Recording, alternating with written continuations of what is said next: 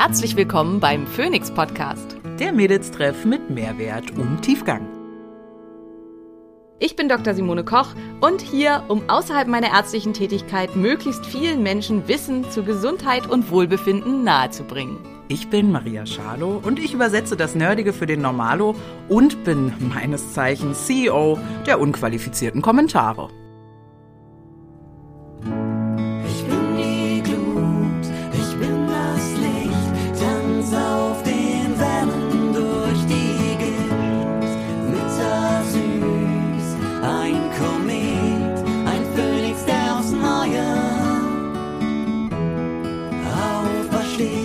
Dieser Podcast dient der reinen Wissensvermittlung. Es werden Angebote gemacht, wie du Dinge umsetzen kannst, um dein Leben zu etwas mehr Energie zu führen. Es wird jedoch kein Behandlungsverhältnis geschlossen.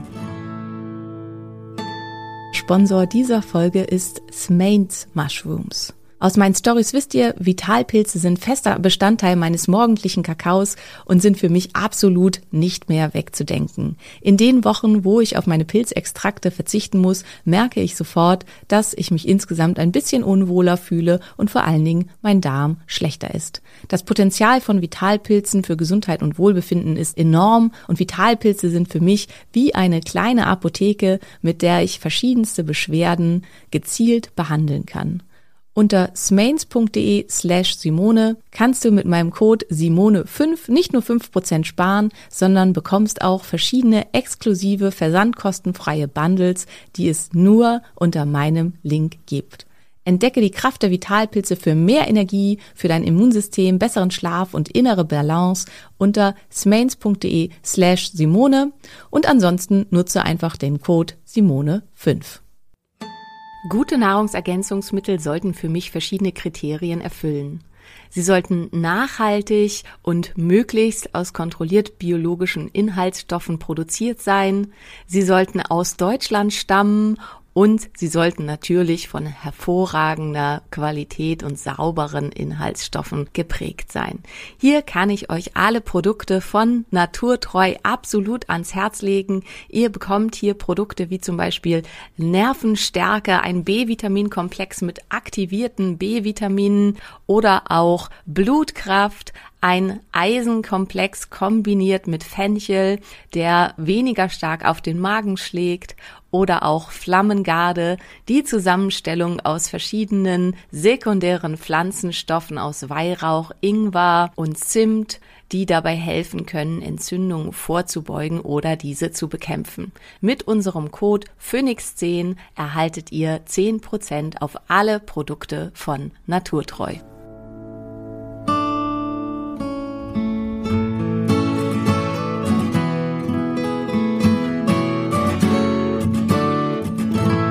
Einen wunderschönen guten Tag in die Wissensgemeinde rund um meine Freundin, euer Vorbild Dr. Simone Koch und eure kleine Nervensäge oder auch äh, gedachte beste Freundin im Podcast. Mir, äh? Schalo, hallo. äh, wir haben euch mal wieder zugehört. Ne? Wir hören euch ja immer zu. Ne? Und ähm, da habe ich mit Simone gesprochen und Mone sagt, haben wir da nicht schon 5000 Folgen zu gemacht. Ich sage, nee, nicht so ganz. Ähm, und heute ist es endlich soweit. Wir sprechen über, wie nennst du es, Conscious Conscious? Äh, ich sag Conscious Conception, also das ist halt ähm, schwanger werden, bewusstes schwanger werden mhm. oder halt dann eben bewusste Schwangerschaft. Ähm, ich persönlich bin halt der Meinung, also gerade wenn es um Nährstoffversorgung ähm, geht, sollte das äh, darüber nachdenken nicht erst mit dem Eintreten der Schwangerschaft beginnen, sondern schon vorher. Zum einen, weil das Schwangerwerden doch deutlich erleichtert werden kann, wenn man mit allen Nährstoffen optimal versorgt ist. Und zum anderen, weil ähm, also zum Beispiel in den ersten sechs Wochen der Schwangerschaft weiß man ja oft noch gar nicht, dass man schwanger ist. Und zweitens, ähm, es besteht in diesem Zeitraum noch keine Verbindung zwischen dem Blutkreislauf der Mutter und dem Blutkreislauf äh, des Kindes. Das heißt, das Kind nährt sich aus dem, was es halt aus der äh, aus dem Dottersack bekommt und aus dem, nee, aus dem Datasack stimmt nicht, aus dem äh, Flut rundrum und aus dem, womit die Eizelle schon vorher versorgt war und so. Also für diese ganz frühe Zeit, für die frühe Embryonalzeit, die aber durchaus für bestimmte Entwicklungsschritte wichtig ist, ähm, da komme ich nicht mehr hinterher, wenn ich weiß, dass ich schwanger bin. Selbst wenn ich nach zwei Wochen Schwangerschaft, also weil da können wir ja gleich mal mit einsteigen, ne, diese Rechnungen, ähm, nach denen wir immer noch rechnen in der Gynäkologie, sind völliger Kack. Ähm, weil, also wenn ich vier Wochen schwanger bin auf dem Papier, weil wir rechnen ja ab immer ab dem ersten Tag der letzten Menstruation, dann bin ich natürlich in Wirklichkeit erst zwei Wochen schwanger, weil der Eisprung erfolgte ja ähm, an Tag, was auch immer des Zykluses, und dann hat habe ich halt 14 Tage Gelbkörperhormonphase, wenn alles normal und super läuft. Und das heißt, wenn der in dem Moment, in dem der Test schwanger wird und die frühen, früh, früh, früh, Frühtests werden so zehn bis elf Tage nach Befruchtung schwanger, dann bin ich halt gerade erst zehn bis elf Tage schwanger und nicht vier Wochen. Aber man rechnet dann schon als Woche vier. Das ist erstmal relativ wichtig zu wissen ähm, weil halt für diese äh, Entscheidung und so weiter, also in diesen frühen Wochen ähm, muss ich dann schon super gut versorgt sein, damit mein Kind gut versorgt ist. Wenn ich nach zehn Tagen dann weiß, okay, ich bin schwanger und ich fange dann an, mir irgendwie Multivitamintabletten einzupfeifen oder irgendwas, dann ist das zwar gut und schön, aber früher für diese frühe Embryonalphase, für die die, die sogenannte Alles oder Nichts oder das sogenannte Alles oder Nichts Gesetz gilt, ähm, kann ich da nichts mehr tun. Also wenn ich halt an bestimmten ähm, Nährstoffen krass zu wenig habe, dann gilt leider das Nichtsgesetz und dann geht halt diese Schwangerschaft verloren. Das heißt, ich sollte schon absolut optimal versorgt sein, bevor ich überhaupt schwanger werde. Genau, okay. Also der erste wichtige Tipp, nicht erst anfangen, wenn äh, der Test schon positiv ist, aber ich vermute, also ich Unterstellung meinerseits, ich vermute, dass der Themenwunsch, dieser Themenwunsch, der wirklich häufig gestellt wurde, eventuell besonders aus der Richtung von Frauen kommt, die ein Thema haben mit Schwangerwerden überhaupt. Also Ja, vielleicht. Also mein Eindruck ist, dass ich aber auch viel Zufragen äh, zu dem Thema immer und ständig bei jedem Stoff, dass es viel auch um, was nehme ich denn in der Schwangerschaft geht. Also wie äh, Ja. ähm, und ähm, aber äh, da ist mir halt wichtig, das halt eben vorauszuschicken, dass man sich diese Gedanken schon vorher machen sollte und zwar für beide. Das ist halt auch ganz, ganz wichtig. Also Conscious Conception betrifft nicht nur die Frau, sondern auch den Mann. Denn auch die Qualität der Spermien, die Qualität ähm, der, äh, ähm, also wie die Spermien aufgestellt sind, ob die vernünftig geformt sind, ob das äh, Genmaterial komplett äh, sauber transportiert und transferiert werden kann. Das hängt halt auch davon ab, wie gut ist der Mann versorgt. Und oft lehnen die Männer sich so zurück und reißen die Hände hoch so ungefähr und ähm, kümmern sich da um nichts. Und das finde ich halt total wichtig, dass das für beide gilt und dass halt da beide gleichermaßen dran beteiligt sein sollten an dem Ganzen. Das ist das eine und ähm, ich würde gerne noch ein bisschen was anschließen an diese, wann findet dann die Befruchtung statt Phase, ähm, weil ich das halt gerade erst ein paar Mal auch wieder bei Patienten erlebt habe, die Befruchtung, ähm, wann die stattfindet. Also wenn ich zum Beispiel, sagen wir mal, ich habe jetzt heute einen Eisprung, was übrigens tatsächlich stimmen könnte, ähm, also heute oder morgen. Ähm, bis jetzt hat er noch nicht stattgefunden. Egal, äh, unwichtige Information, aber ähm, die äh, dann ähm, hätte mein Körper, also äh, dieses Ei ist 24 Stunden befruchtbar. Ähm, wenn ich jetzt aber fünf bis sechs Tage vorher Verkehr hatte, ungeschützten Verkehr, hatte ich nicht übrigens, aber wenn, ähm, dann ähm, und diese Spermien sehr fertil und gesund und gut sind, dann warten die im ähm, in der Gebärmutter der Frau und in den Eileitern der Frau. Also weil in der ersten Zyklushälfte ist der Gebärmuttermund geöffnet. Die Spermien können in die Gebärmutter, ähm, können dann auch in den Eileiter. Da fühlen die sich relativ wohl. Also es ist ein gutes äh, Milieu für die da. Zumindest wenn alles normal und gut läuft. Das ist einer der Gründe für Conscious Conception, weil wir halt viel auch am Milieu in der Gebärmutter und in den Eileitern und so tun können, damit die Spermien sich da wohlfühlen. Und dann sitzen die da und warten. Und wenn das halt gesunde, fertile Spermien sind, dann können die da fünf bis sieben Tage warten bis der Eisprung erfolgt. Und oft wird halt, wenn der Gynäkologe das ein bisschen besser machen will, als wir rechnen einfach nur ab dem ersten Tag der letzten Mens, dann wird oft dann berechnet nach dem Tag des Verkehrs. Und auch das kann halt total falsch sein. Und wenn die Spermien super gesund und frisch und ähm, fertil sind, dann kann es halt eben sein, dass sich dadurch die Rechnung um sieben Tage verschiebt.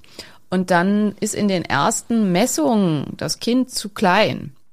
Und das kann den Frauen halt total Panik machen. Da muss man ständig zum Frauenarzt rennen und dann wird halt immer geguckt, wächst es jetzt vernünftig oder nicht. Und dann wird halt auch, ja, wahnsinnig Angst produziert. Vor allen Dingen auch dadurch, dass ganz viele Frauenärzte diese Fakten, die ich gerade aufgeführt habe, nicht wissen. Und das ist sehr traurig, aber leider die Wahrheit. Also viele wissen nicht, dass Spermien fünf bis sieben Tage leben und dass die Konzeption halt schon viel früher stattgefunden haben kann. Und ähm, auch, dass diese Rechnung ab ersten Tag der Mins halt eigentlich völlig völliger Blödsinn ist. Also wissen tun das schon alle Gynäkologen, aber machen sich da halt keine Gedanken drüber und machen sich oft auch keine Gedanken darüber, was das für die Frau bedeutet, wenn man ihr sagt, dass der Embryo ist ja, zu klein. Das, ja, und ich denke aber gerade auch an so eingeleitete Schwangerschaften, weil man zwei, zwei Wochen drüber ja, ist, ja, was ja dann Ja. überhaupt nicht eingeleitet gehört, weil verdammt Ja. scheiße, du bist komplett richtig, weil einfach viel zu früh gerechnet wurde. Genau. genau. Alter, okay, ja. Das ist ja schon Ähm, mal also- Big Facts hier in den ersten sieben Minuten 40. Also wir haben das deswegen so auch nicht gemacht. Wir haben das Schwangerschaftsalter nach immer nach einfach nach der Größe des Embryos bestimmt, ähm, weil das ist halt das das funktioniert super und ähm, das ist dann halt wirklich auch valide. Ähm, ich weiß nicht, warum das nicht generell inzwischen so gemacht wird. Also ich habe ja ähm, bei einer ganz ganz tollen geburtshilflichen Oberärztin gelernt ähm, und würde auch da sagen, dass ich da einfach hervorragend ausgebildet wurde und die war einfach vielfach up to date mit Sachen, also auch Sachen, die jetzt erst kommen, so Interleukin 6 Erhöhung, Harnsäureerhöhung als Marker für Präeklampsie und so. Das sind alles Sachen, ähm, die hat sie schon vor 15 Jahren diskutiert und sich da Gedanken drüber gemacht und auch selber bemerkt bei den Patienten. Und ähm, also fantastische Oberärztin ähm, und ich glaube, dadurch bin ich halt, wie gesagt, sehr gut ausgebildet und wir haben das halt eben damals schon so gemacht. Ähm, aber solche Sachen setzen sich ewig durch. Aber ihr seid jetzt schlauer. Ja, dank, dank dir mal wieder, ja, muss man ja sagen. Also, Muchas Genau. gracias. Das heißt, ja, also wir fangen am besten an, also optimalerweise so ein halbes bis zumindest ein Vierteljahr, bevor wir dann überhaupt schwanger werden wollen. Das weiß man nun ja vielleicht nicht unbedingt ein halbes Jahr vorher. Das heißt, spätestens ab dem Punkt, wo dieser Beschluss gefasst wird, sollte halt man halt mal gucken, wie steht's denn so bei uns um die Mineralstoffversorgung, vielleicht auch gleich noch, wenn man schon mal dabei ist, Fettsäurenversorgung. Nach Fettsäuren würde ich auf jeden Fall mitgucken, weil die da eine ganz, ganz, ganz, ganz große Rolle spielen. Und in diesem Zusammenhang dann vielleicht auch Versorgung der B-Vitamine.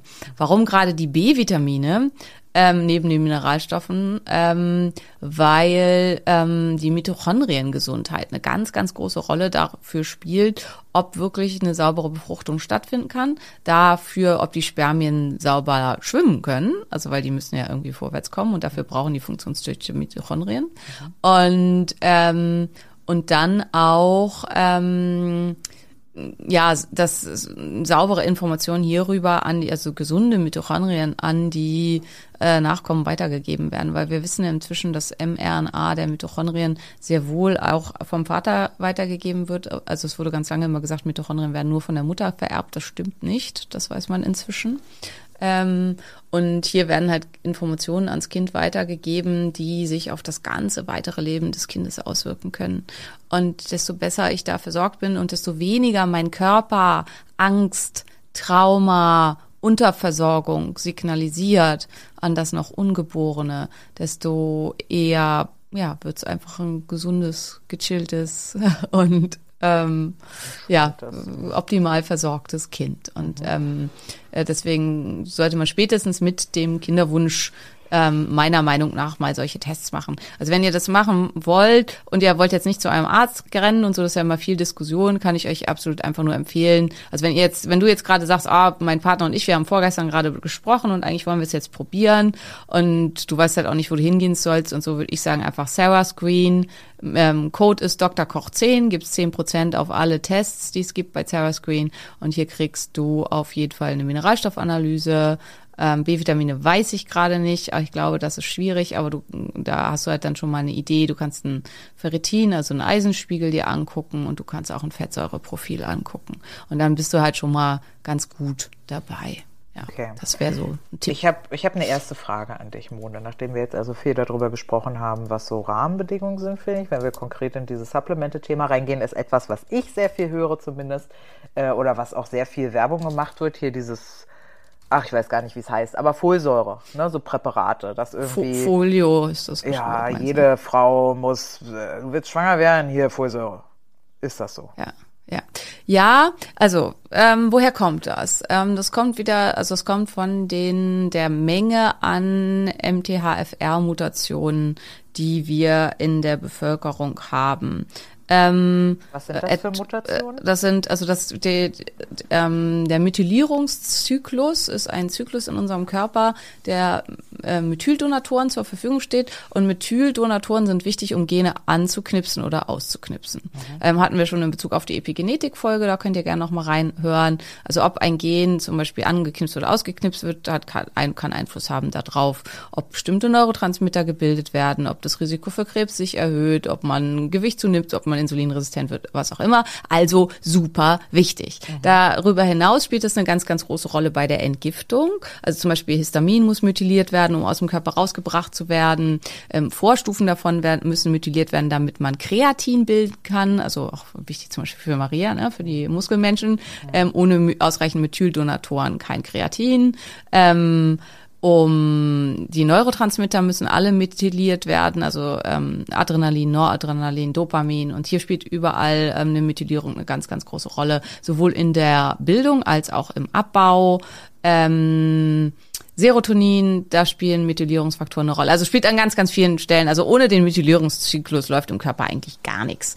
Und deswegen gibt es auch ganz, ganz viele Gene, die für diesen Methylierungszyklus zuständig sind. Und eins der wichtigsten ist das MTHFR-Gen.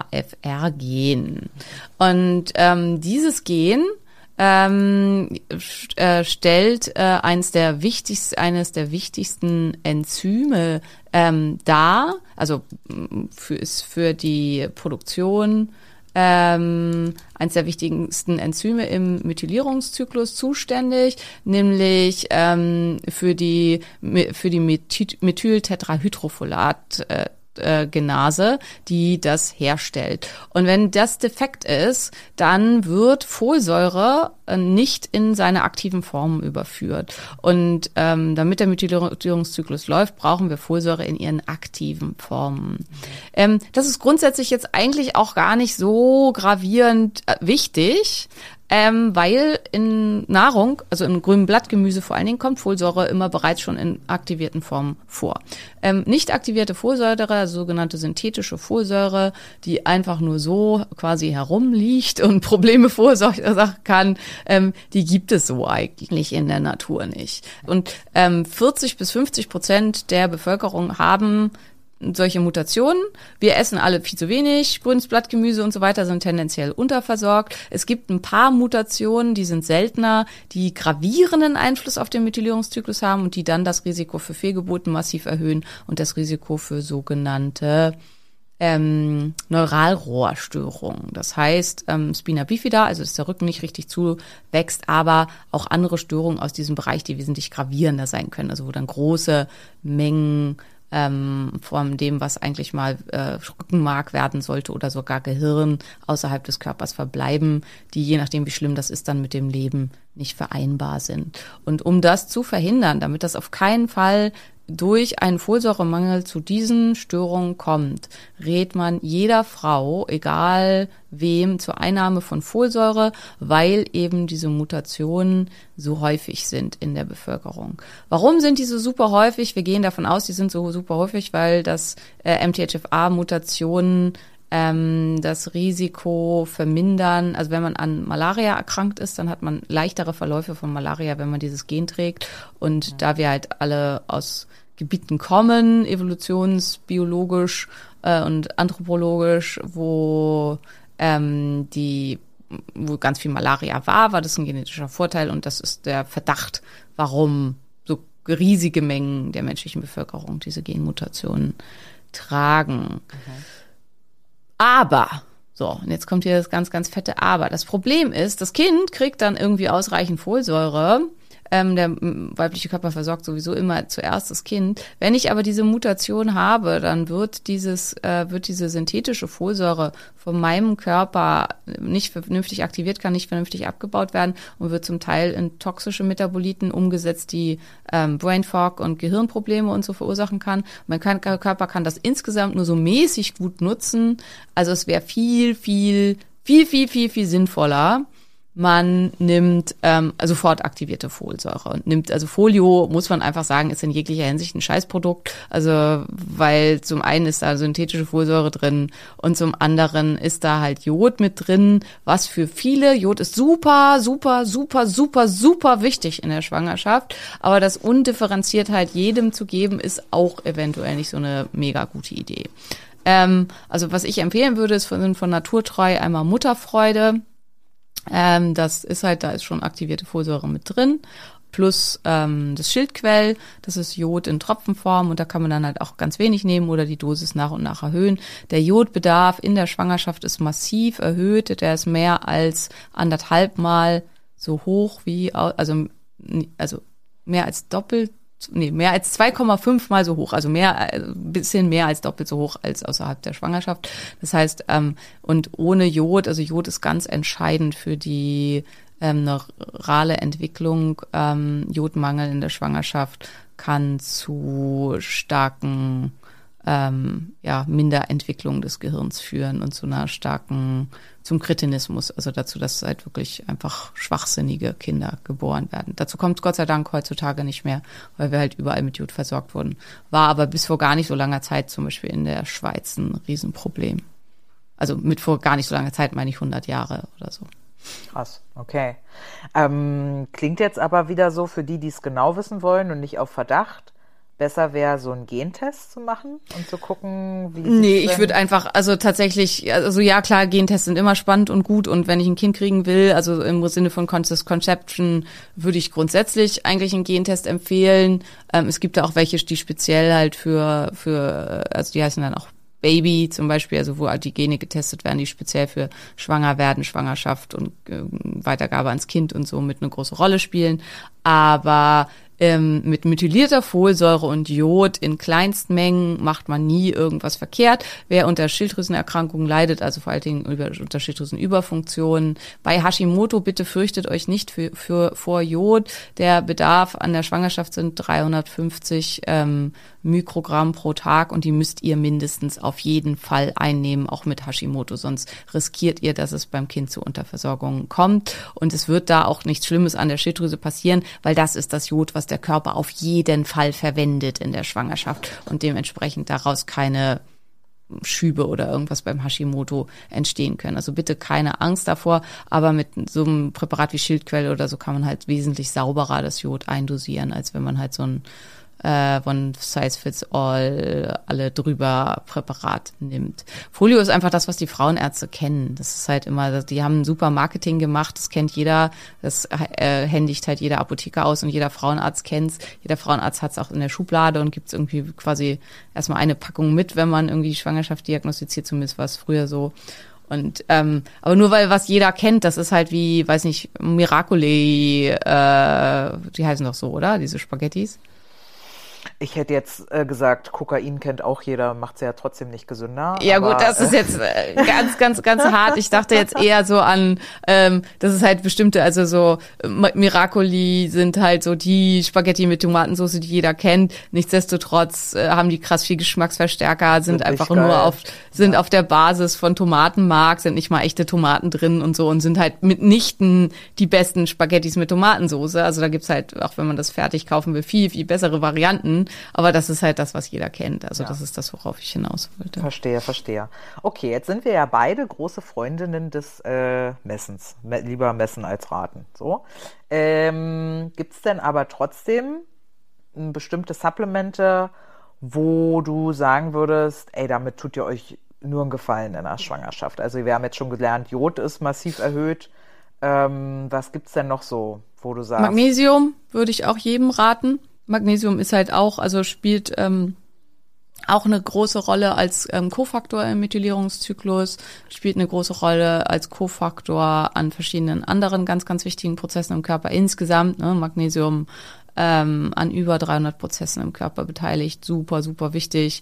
Ähm, also und fast alle sind mit Magnesium im Mangel. Also das würde ich jedem, jedem empfehlen. Selen würde ich jedem Warte, empfehlen. warte, warte, ah, ah, ah. Welche Magnesiumform? Es gibt ja immer so verschiedene Formen von diesen ganzen. so viele verschiedene wie möglich. Also das um ist? das au- um das auch noch mal aufzugreifen.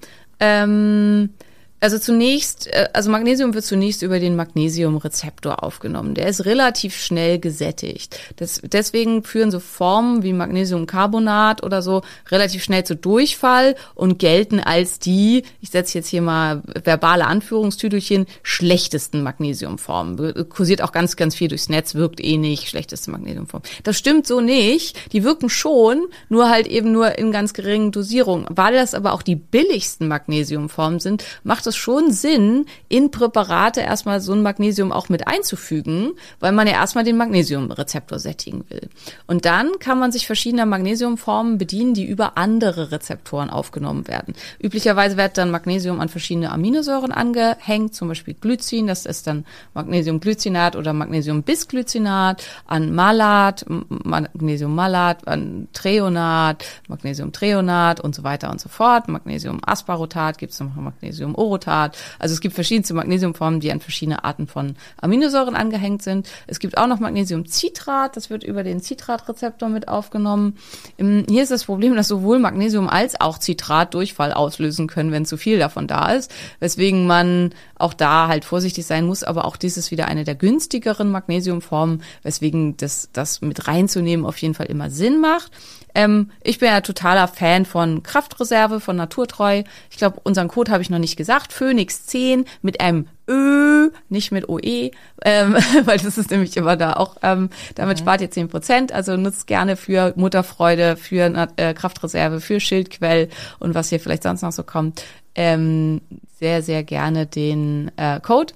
Und ähm, da habt ihr dann fünf verschiedene Formen von Magnesium drin. Und dann nehmt ihr davon so viel, bis ihr Durchfall bekommt. Morgens einmal ein bisschen dünnerer Stuhl, also dass man einen großen mh, Kuhhaufen setzt sozusagen, das ist total okay. Das gilt nicht als Durchfall, ähm, aber es sollte halt nicht den ganzen Tag permanent dünner Stuhl auftreten durch die Magnesiumgabe. Ich nehme einmal abends zwischen drei bis sechs. Das hängt immer davon ab, wie viel mein Körper gerade toleriert und damit fahre ich super. Und das habe ich halt auch in der Schwangerschaft so gemacht. Da ist immer dann die Frage, zum Ende hin, so ab der 34. Woche, sagt man, ja, sollte man Magnesium vielleicht absetzen, weil es theoretisch wehenhemmend wirken könnte. Also man muss sagen, wir haben ja früher Wehenhemmung mit Magnesium IV betrieben in der Klinik, wenn eine Frau wirklich Wehen kriegte, also auch vorzeitige Wehen, dann konnte man da selbst mit riesen hohen Dosierungen IV nichts mehr dran ändern. Also ich glaube, das bisschen, was man da oral gibt, hat keine wehenhemmende Wirkung und ich würde tatsächlich halt raten, das einfach durchzunehmen bis zum Ende hin, weil die Magnesiumversorgung so super, super wichtig ist.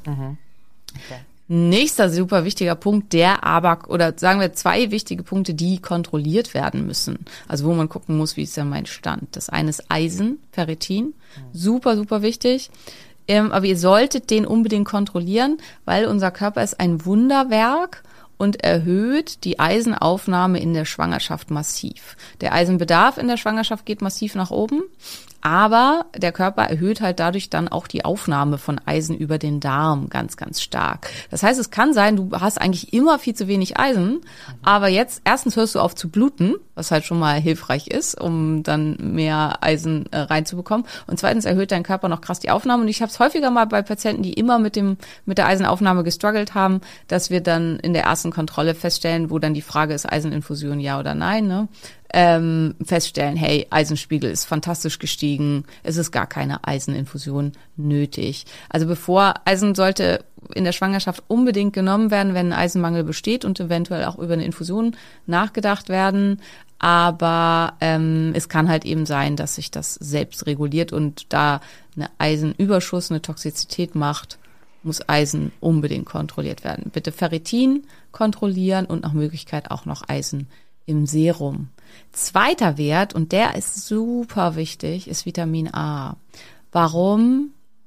ähm, in, vor allen Dingen in der nordischen Bevölkerung, zu der ich ja auch gehört, ist die BCO1-Mutation, nochmal zum Mitschreiben, BCO1, falls irgendwer von euch so einen Test mal gemacht hat oder machen will, ähm, super häufig. Und diese Mutation bedingt, dass man Beta-Carotin, also aus Karotte, roter Paprika oder überhaupt Paprika, alle Paprikas haben super viel Beta-Carotin, ähm, aber auch aus, aus Astaxanthin und so, nicht in Vitamin A umsetzen kann. Das heißt, ich habe auch diese Mutation. Das heißt, ich kann so viel Karotten fressen, wie ich will. Mein Vitamin A-Spiegel bleibt immer scheiße, weil ich halt ähm, das nicht umwandeln kann. Warum ist das so? Weil es keine Karotten gab im hohen Norden. Da hat man Leber gegessen und fertig. Also weil äh, es ja. war einfach kalt und deswegen wuchs wenig und deswegen war die der über überwiegende Anteil der Ernährung bei nordischen Völkern war aus tierischen Quellen. Also nicht nur Fleisch, aber sondern auch sehr viel Milchprodukte, aber auch sehr, Milchprodukte haben sehr viel Vitamin A.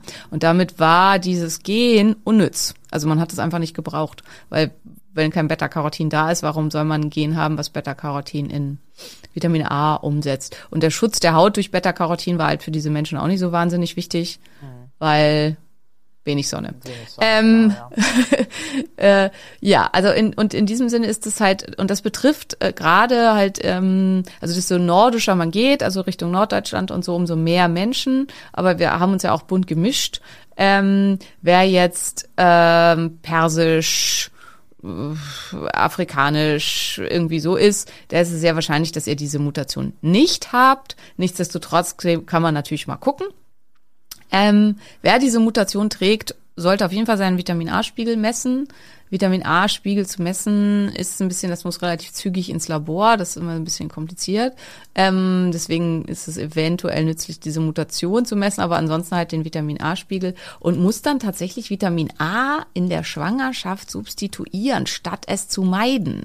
Und das Problem ist, es gibt auch für Vitamin A gibt es bei Sarah Screen einen, Test, der, wo das dann nicht so kompliziert ist. Also der ist darauf abgestimmt, dass der verschickt werden muss. Also auch da könnt ihr wieder Sarah Screen nutzen. Habe ich gerade einmal kurz nachgeguckt. Ähm, äh, worauf wollte ich eigentlich hinaus? Genau. Normalerweise wird davon abgeraten, alle Arten von Vitamin äh, A zu konsumieren, weil äh, Vitamin A im Überschuss, also Retinol im Überschuss, kann Fehlbildungen verursachen. Deswegen darf man auf gar keinen Fall in der Schwangerschaft diese Retinol-Medikamente gegen Akne nehmen.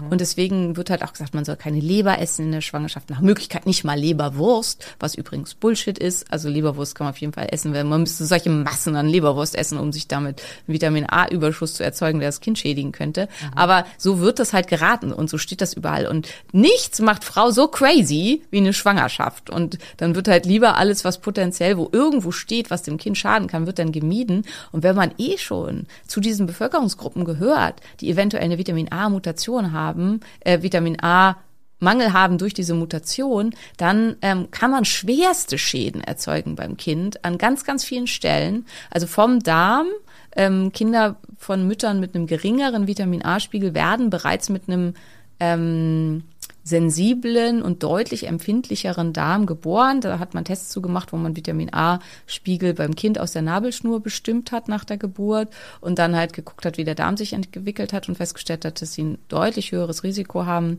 ähm, für Leaky Gut und für ähm, ja einfach einen sensiblen, empfindlichen Darm. Mhm.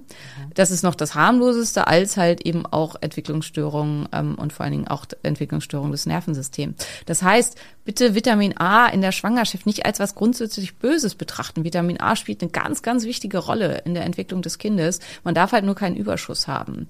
Und ähm, in, zum Beispiel in Japan gehört ähm, stark Vitamin A-haltige ähm, Nahrung mit zur ähm, Versorgung auf den schwangeren Stationen. Also da wird Leber serviert, da werden Fischaugen serviert und solche Dinge, weil die halt wissen, wie wichtig Vitamin A in der Schwangerschaft ist. Und bei uns hat sich irgendwie dieses durchgesetzt mit Vitamin A ist teratogen. Ich glaube wegen der Akne-Medikamente, weil es halt da ein paar Fälle gab, wo es von schwersten Fehlbildungen. Ähm, und das ist immer, wenn sich sowas dann in der Medizinerschaft festgefressen hat, dann wird man das halt auch nicht mehr los. Und dann, ja, also das, äh, deswegen da ganz, ganz wichtiger Punkt. Genau, Eisen, Vitamin A habe ich genannt, ja. Also wichtig und ähm, danach sollte man unbedingt gucken. Selen hattest du vorher noch angesprochen?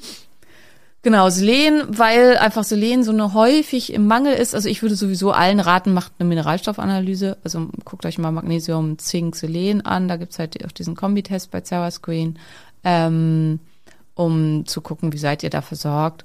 Und dann dosiert so auf, dass das für euch passt. Ähm, auch da, also ich habe jetzt gerade wieder, also ich äh, arbeite ja gerade an einem aktuellen Buch und muss deswegen viel recherchieren und viel lesen. Ähm, also tatsächlich ist bei Mängeln eine Selengabe von bis zu 1000 Mikrogramm am Tag empfohlen, ähm, weil viele ja auch immer so Angst haben vor Selengaben. Ja. Ähm, also wenn man wirklich im Mangel ist, dann kann man medizinisch wirklich ganz hohe Dosen Selen geben.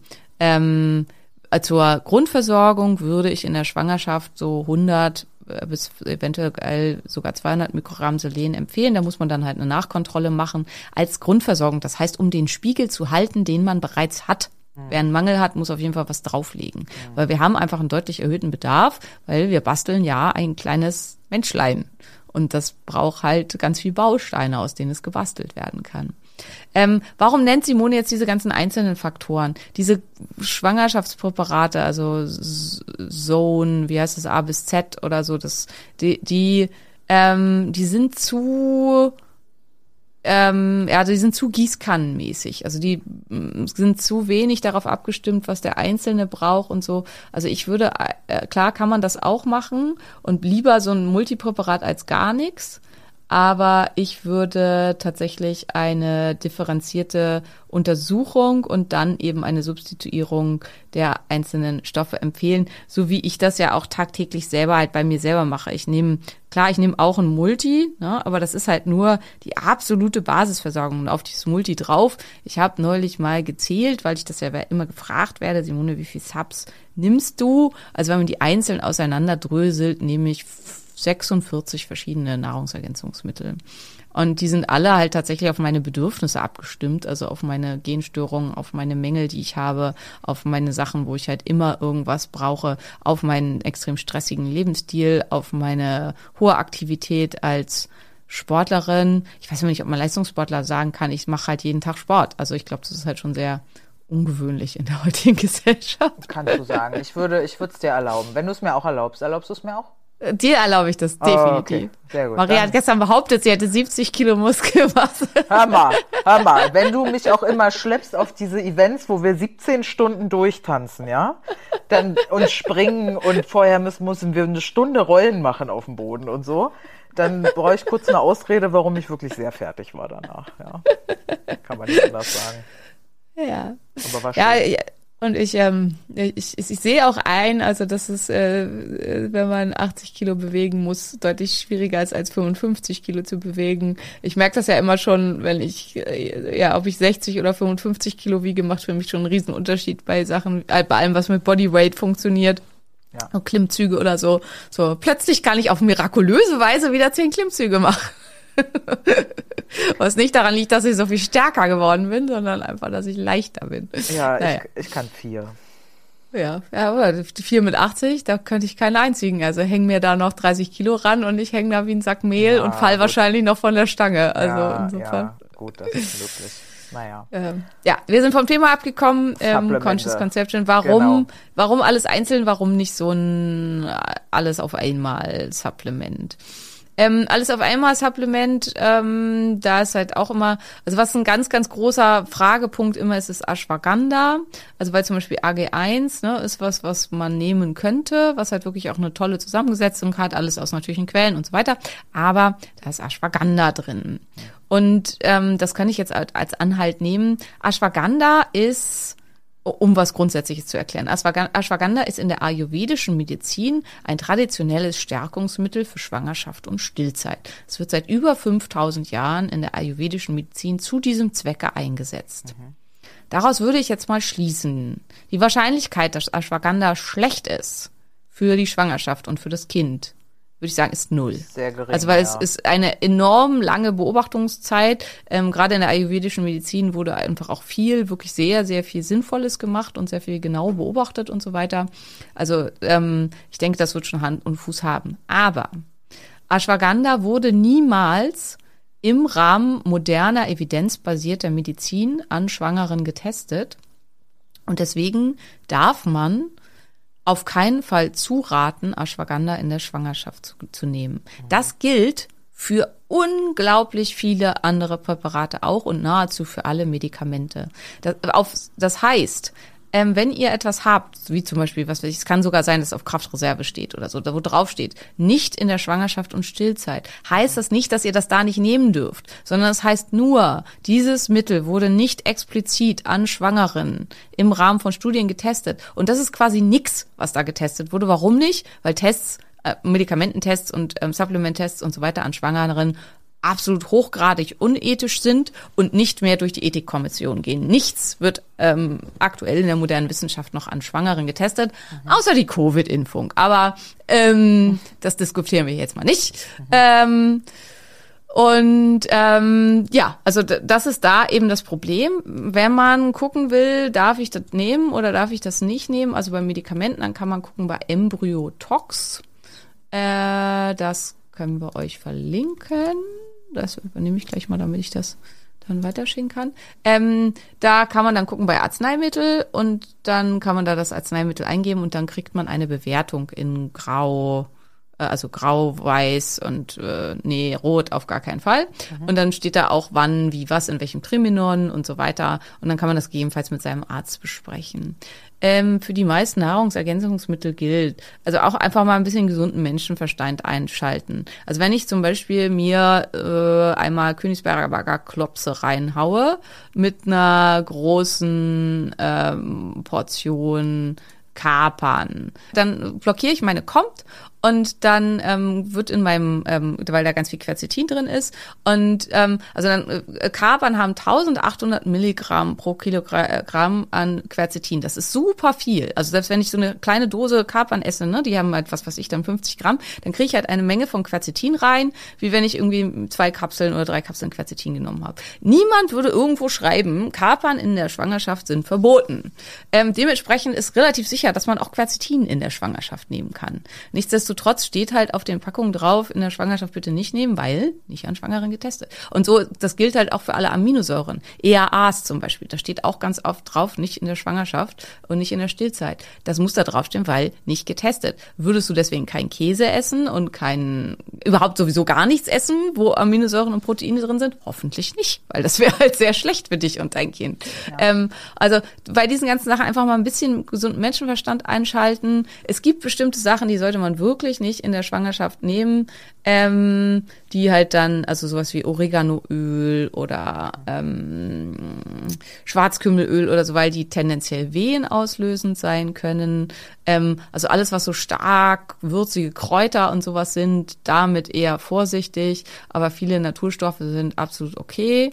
Ähm, und Nährstoffe, also mit Naturstoffen, das sprecht gegebenenfalls mit eurem Therapeuten auf, ab und so, da bitte nicht selber mit rum experimentieren. Natur, aber ähm, äh, Nährstoffe, also Aminosäuren, ähm, Mineralstoffe, W-Vitamine und so weiter, könnt ihr problemlos alle in der Schwangerschaft nehmen. Egal, was auf dieser Packung steht. Also da braucht ihr halt keine, keine Angst haben, da wird nichts passieren, außer riesige Mengen Vitamin A, ohne das getestet zu haben. Und riesige Mengen Vitamin A sollte man sowieso nicht nehmen. Und Eisen, wie gesagt, auch nicht. Und die fettlöslichen sollte man immer, egal ob schwanger oder nicht, testen. Das ist Vitamin A, E, D, K. Habe ich einen vergessen? Weiß nicht. Naja, passt hoffentlich. Genau, dann kommen wir gleich zum nächsten. Vitamin D. Mhm. Ähm, Vitamin D haben auch ganz viele Angst, sind immer ha und hm und nehmen und so weiter. Ähm, auch hierzu hier gibt's eine super dichte Studienlage. Ähm, der Bedarf in der Schwangerschaft von Vitamin D liegt bei etwa 10.000 Einheiten am Tag, um den Spiegel zu halten. Ausrufezeichen. Wer mit einem Vitamin D-Mangel in die Schwangerschaft geht, muss mindestens 20.000 Einheiten täglich nehmen, um diesen zu erhöhen. Und auch hierzu gibt es eine gute Datenlage und es wird auch von vielen super bekannten gynäkologischen Professoren und so weiter empfohlen. Ein Vitamin D-Mangel wird gehandelt als der Faktor zur Entwicklung einer Plazenta-Insuffizienz, also dass die Plazenta nicht ausreichend durch, durchblutet ist mhm. und nicht genügend Blut weitergegeben wird und damit auch von Präeklampsien. Mhm. Ähm, super, super entscheidend. Der Vitamin D-Spiegel ist Vitamin D-Mangel für zu Frühgeburten, für zu vorzeitigen Wehen, ähm, für, für zu vermehrten Geburtskomplikationen. Der Vitamin D-Spiegel in der Schwangerschaft muss stimmen. Ausrufezeichen. Bitte keine Angst vor Vitamin D, weil ähm, wenn man da, äh, also wenn man das nicht ausreichend aufsubstituiert, schadet man sich und dem Kind auf jeden Fall. Und ähm, ja, also man braucht entsprechend hohe Mengen an Vitamin D. Wer im Sommer schwanger ist, legt sich bitte einfach in die Sonne, direkt über den Bauch, gerne einfach ein Handtuch oder so, wobei man auch da sagen muss, das UV-Licht kommt nicht bis ans Kind, da ist ja die Haut und alles dazwischen, aber vielleicht wird es einfach ein bisschen hell, ein bisschen warm fürs Kind da drin. Und deswegen ähm, sicherheitshalber ein Handtuch über dem Bauch. Ansonsten legt euch schön mit eurer so Haut in die Sonne für den Eigenschutzzeitraum eurer Haut, also bei den meisten Westeuropäern oder Nordeuropäern so 10 bis 15 Minuten. Und danach Sonnenschutz drauf und dann noch ein bisschen Hautbesonnung. Und dann kriegt ihr auch so genügend Vitamin D. Und wer das nicht tut, muss bitte substituieren. Wer im Winter schwanger ist, muss bitte substituieren. Ja, und äh, sollte man nicht, also kriegt man wirklich genug Vitamin D rein mit, mit ein bisschen nackt in der Sonne liegen? Ja, ja. Also jetzt, also im Juni, im Juli. So. Also von Mai bis September kriegt man ausreichend Vitamin D. Schade wenn man mit damit, wenn ausreichend Haut in der Sonne liegt. Schade ich mir damit, wenn ich trotzdem 5000 Einheiten am Tag nehme? Nein. Okay. Ja, gut. Ich nehme das auch weiter durch. Also mal gucken, ich habe ja gerade wieder Massenblut abgenommen gestern. Ähm, mal gucken, wie die, äh, wie es da aussieht. Also ähm, ob mein Vitamin D-Spiegel jetzt bei 140 ist, dann revidiere ich vielleicht meine Meinung. Aber ich nehme weiterhin sogar 10.000 Einheiten täglich an Vitamin D. Allerdings habe ich auch einen VDR-Rezeptor, eine VDR-Rezeptor-Mutation und eine Typ 1R1-Mutation, die beide mit verminderten Vitamin D-Spiegeln einhergehen. Also insofern. Deswegen also brauche ich nochmal ganz mehr. besonders ausgetestet, ja. Ja. Ähm, Gibt es denn, kannst du vielleicht da nochmal kurz drauf eingehen, weil du hast es vorhin bei der Folsäure und dem offenen Rücken gesagt, ne? Irgendwie gibt es da einen Zusammenhang beim, Ja. Beim Baby. Gibt es denn sonst äh, erwiesenermaßen irgendwie Zusammenhänge von anderen Substanzen oder Mitteln, die dann mit Fehlbildungen oder irgendwie auch Chromosomengeschichten zusammenhängen oder ist das Nee. immer genetisch? Ja, es ist genetisch. Also es gibt keine, keine Mängel, die dann, grundsätzlich muss man sagen, also auch da, liebe Schwangeren, entspannt euch. Der Körper holt sich immer erst alles fürs Kind. Also bis zu dem Zeitpunkt hin, wo das Leben der Mutter gefährdet ist, versorgt der Körper zunächst das Kind. Es gibt halt ein paar Stoffe, die wirklich halt so relevant niedrig sein können, dass es halt trotzdem eine Rolle spielt. Und das ist halt sowas wie zum Beispiel Jod ähm, oder aber Eisen. Aber ähm, ansonsten gibt es kaum Sachen, die mit unserer normalen guten Ernährung, weil wir sind ja alle nicht mangelernährt, wir sind ja alle nicht, nicht untergewichtig oder so, ähm, also außer selbst herbeigeführt. Und äh, dann entstehen halt, also dann ist das Kind eigentlich immer halbwegs ausreichend versorgt. Also da sind keine Fehlbildungen oder irgendwas zu erwarten. Nichtsdestotrotz gibt es ja immer einen Unterschied zwischen gut und optimal.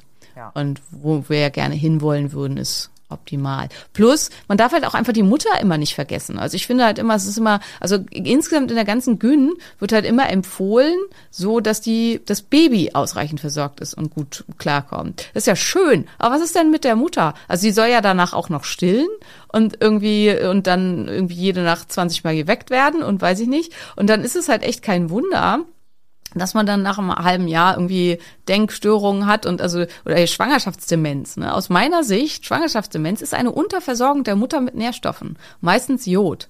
Ähm, ich habe in der Schwangerschaft, ähm, also bei Tristan hatte ich noch ganz wenig, habe ich wenig substituiert und so weiter und habe ja auch gekotzt wie ein Weltmeister, konnte deswegen keine Subs nehmen. Bei Jonas habe ich auch gekotzt, aber ich habe es trotzdem durchgezogen mit den Subs und ähm, äh, und habe da halt viel viel besser drauf geachtet. Und ich habe ähm, also ich habe Ausbildungen gemacht in den Schwangerschaften. Ich habe ähm, Facharbeiten geschrieben. Ich äh, ja also ich war absolut geistig auf der totalen Höhe. Also von Schwangerschaftsdemenz auf jeden Fall nix in irgendeiner Weise zu bemerken. Und also aus, aus meiner Sicht ist das halt auch einfach Quatsch.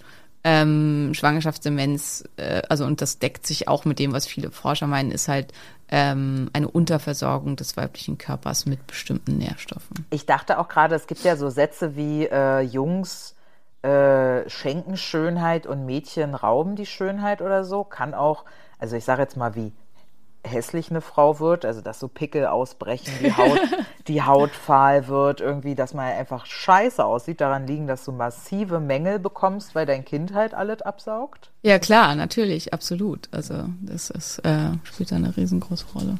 Ja. Fällt dir sonst noch was ein, Simone, was irgendwie so Schwangerschaftsdemenz fand ich jetzt auch nochmal äh, sehr spannend, dass du das noch eingeworfen hat, hast. Gibt es da sonst ich glaube, wir haben die wichtigsten Nährstoffe aller abgegolten sozusagen. Mhm. Aber ähm, ja, also ich meine, man muss es ja auch nicht äh, künstlich in die Länge ziehen. Absolut nicht. Wenn du sagst, das war's, war's das. Äh, also ich habe bestimmt irgendwas vergessen. Aber ähm, ach so, ähm, Omega-3-Fettsäuren, die haben wir noch vergessen. Ähm, ganz, ganz, ganz, ganz, ganz, ganz wichtig. Warum? Weil halt da oft auch einfach die Frauen schon so unterversorgt sind, dass ähm, dass es dann dazu führen kann, ne, dass äh, die, ähm, dass auch das Kind dann nicht mehr ausreichend bekommt, also wirklich nicht ausreichend bekommt. Und der Aufbau, also jede Zelle ähm, braucht in ihrer Zellwand und so weiter Fettsäuren. Und wenn ich nicht genügend Omega-3-Fettsäuren habe, dann baut der Körper da halt was anderes an. Und das kann halt unflexible Zellen machen, die halt später dann einfach auch ähm, eine erhöhte ähm, Agitiertheit machen können, also auch, auch wieder da dieses, ob Kinder halt einfach überreagibel sind, diese hypersensitiven Kinder, äh, Babys with Special Needs, also Schreikinder. Das kann eventuell halt auch zusammenhängen, einfach mit einer Überreagibilität des Nervensystems, dadurch, dass von Anfang an bestimmte Nährstoffe, wie zum Beispiel ähm, Omega-3-Fettsäuren ähm, und Cholin,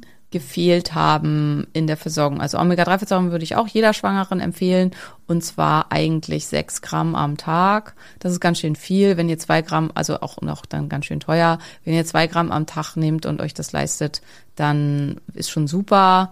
Ähm, ja, ich empfehle Norsan absolut und aus totaler Überzeugung. Code ist EM712. Mhm.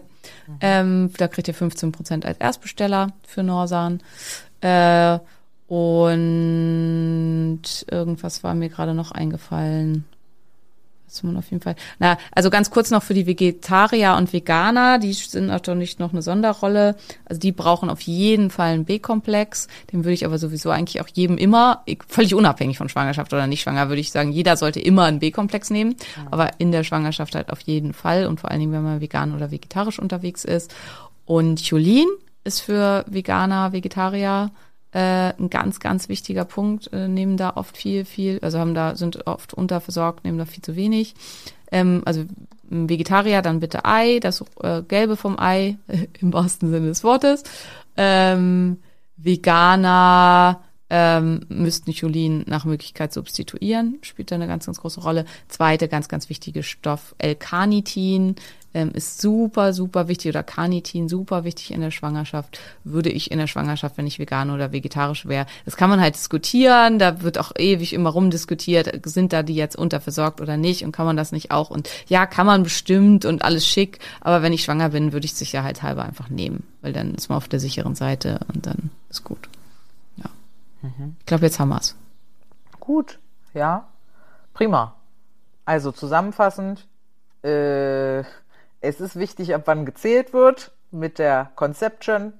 Es ist äh, ratsam nachzumessen. Hier ist Sarah Screen genannt worden. Und es gibt trotzdem viele Supplemente, mit denen machst du sehr wahrscheinlich nichts falsch, weil Dr. Mone sagt, aus Erfahrung haben da alle Mängel bei. Ja, und für die Männer, also für die Männer am wichtigsten sind, für die Spermienqualität sind vor allen Dingen Selen und Zink. Also das sollte mindestens von den Männern substituiert werden. Aber auch einem Mann würde ich halt mal einen Mineralstoffcheck und einen Fettsäurencheck und vielleicht auch einen Aminosäurencheck und so ans Herz legen, wenn ein Kinderwunsch geplant ist, um halt da zu gucken, ja, Wie passt das? Gut, Dr. Mone, danke, dass wir dein äh, Wissen anzapfen durften. Äh, wenn ihr Fragen habt, ne, wenn jetzt irgendwas sonderlich nicht genannt wurde oder zu spezielles, könnt ihr diese Fragen immer schicken, an mich am besten. Ähm, oder Genau, auch und dann per machen wir E-Mail. Eine QA-Folge. Genau, dann kommt in ein paar Wochen wieder eine Fragenfolge, eine Antwortfolge. Genau. Schön. Super, dann wünschen wir euch noch einen wunderschönen Tag und alles, alles Gute. Bis, Bis dahin. dahin. Ciao.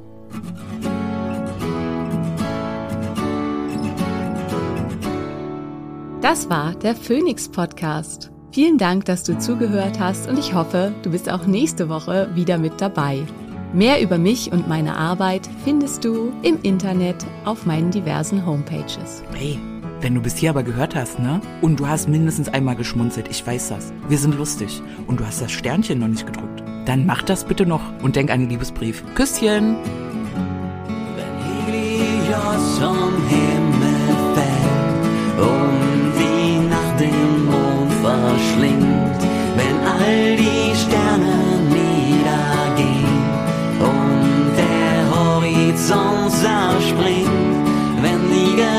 Gezeiten schwinden und das Meer zu Salz erstarrt, wenn der letzte Tag naht. Ein Funke, eine Glut, das Feuer, ein Inferno,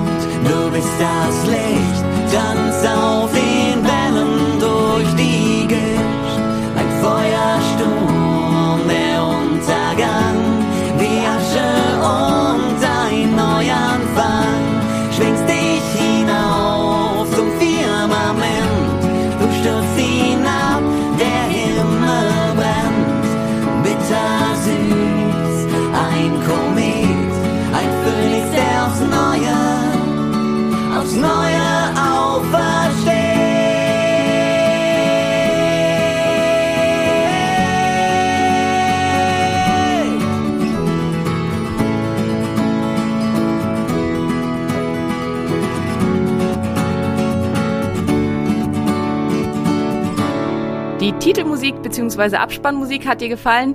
Dies sind Beauty and the Bard. Guck doch mal auf ihrer Homepage vorbei.